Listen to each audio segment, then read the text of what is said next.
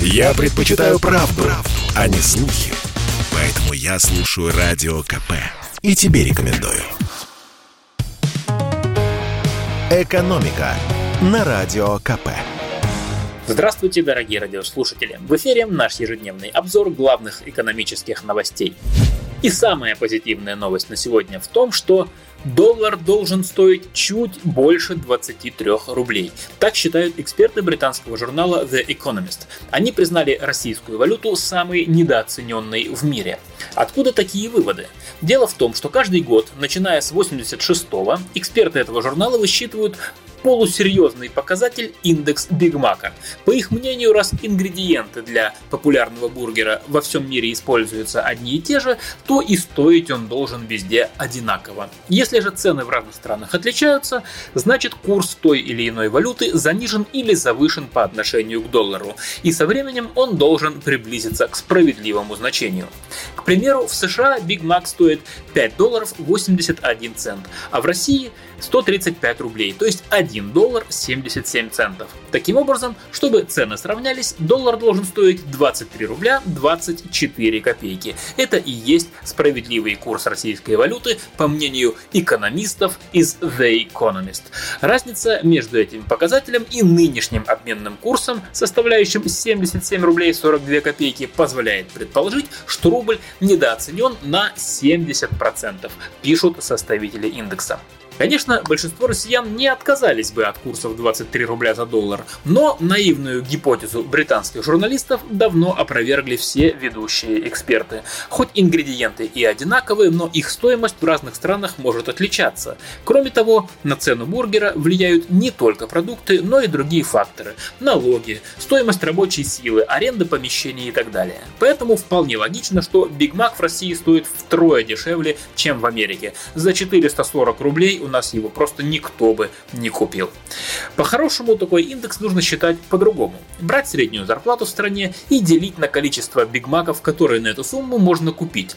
В этом случае получается, что средний американец со своей зарплатой в 3-4 тысячи долларов в месяц может купить 600 бигмаков, а средний россиянин с зарплатой 40-50 тысяч рублей всего 300. Так что это не рубль, это наши с вами зарплаты недооценены.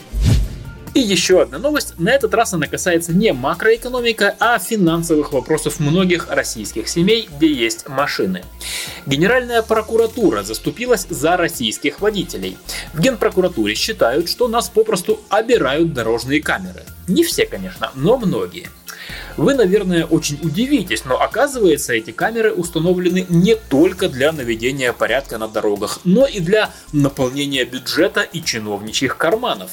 Это не на меня такое озарение снизошло. Этот постыдный для гаишников и чиновников факт озвучила Генпрокуратура после масштабной проверки работы систем видеофиксации в стране. Цитирую генерального прокурора Игоря Краснова. Установка камер, как показали проверки, в первую очередь преследует цели обогащения, монетизации, а вопросы безопасности отходят на второй план. Выявлены случаи, когда камеры устанавливаются с неотлаженным техническим обеспечением, в результате чего граждане получают незаконные штрафы, а некоторые системы вообще не работают при попустительстве ответственных должностных лиц, сказал генпрокурор.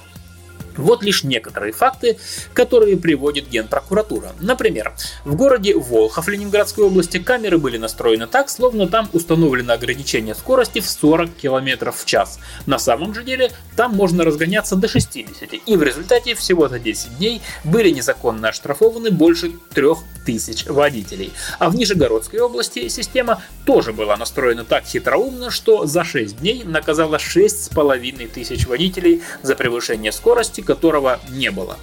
Есть и случаи настоящей уголовщины. Например, в Кировской области чиновник по госзакупкам принял несоответствующие нормам комплексы видеофиксации и нагрел бюджет на 78 миллионов рублей. А в Белгородской области на 130 миллионов были закуплены 210 систем видеофиксации, которые просто не работали. Что со всем этим делать? Генпрокуратура подготовила изменения в законы, которые помогут навести порядок в работе систем видеофиксации. Правда, какие именно изменения, не сообщается.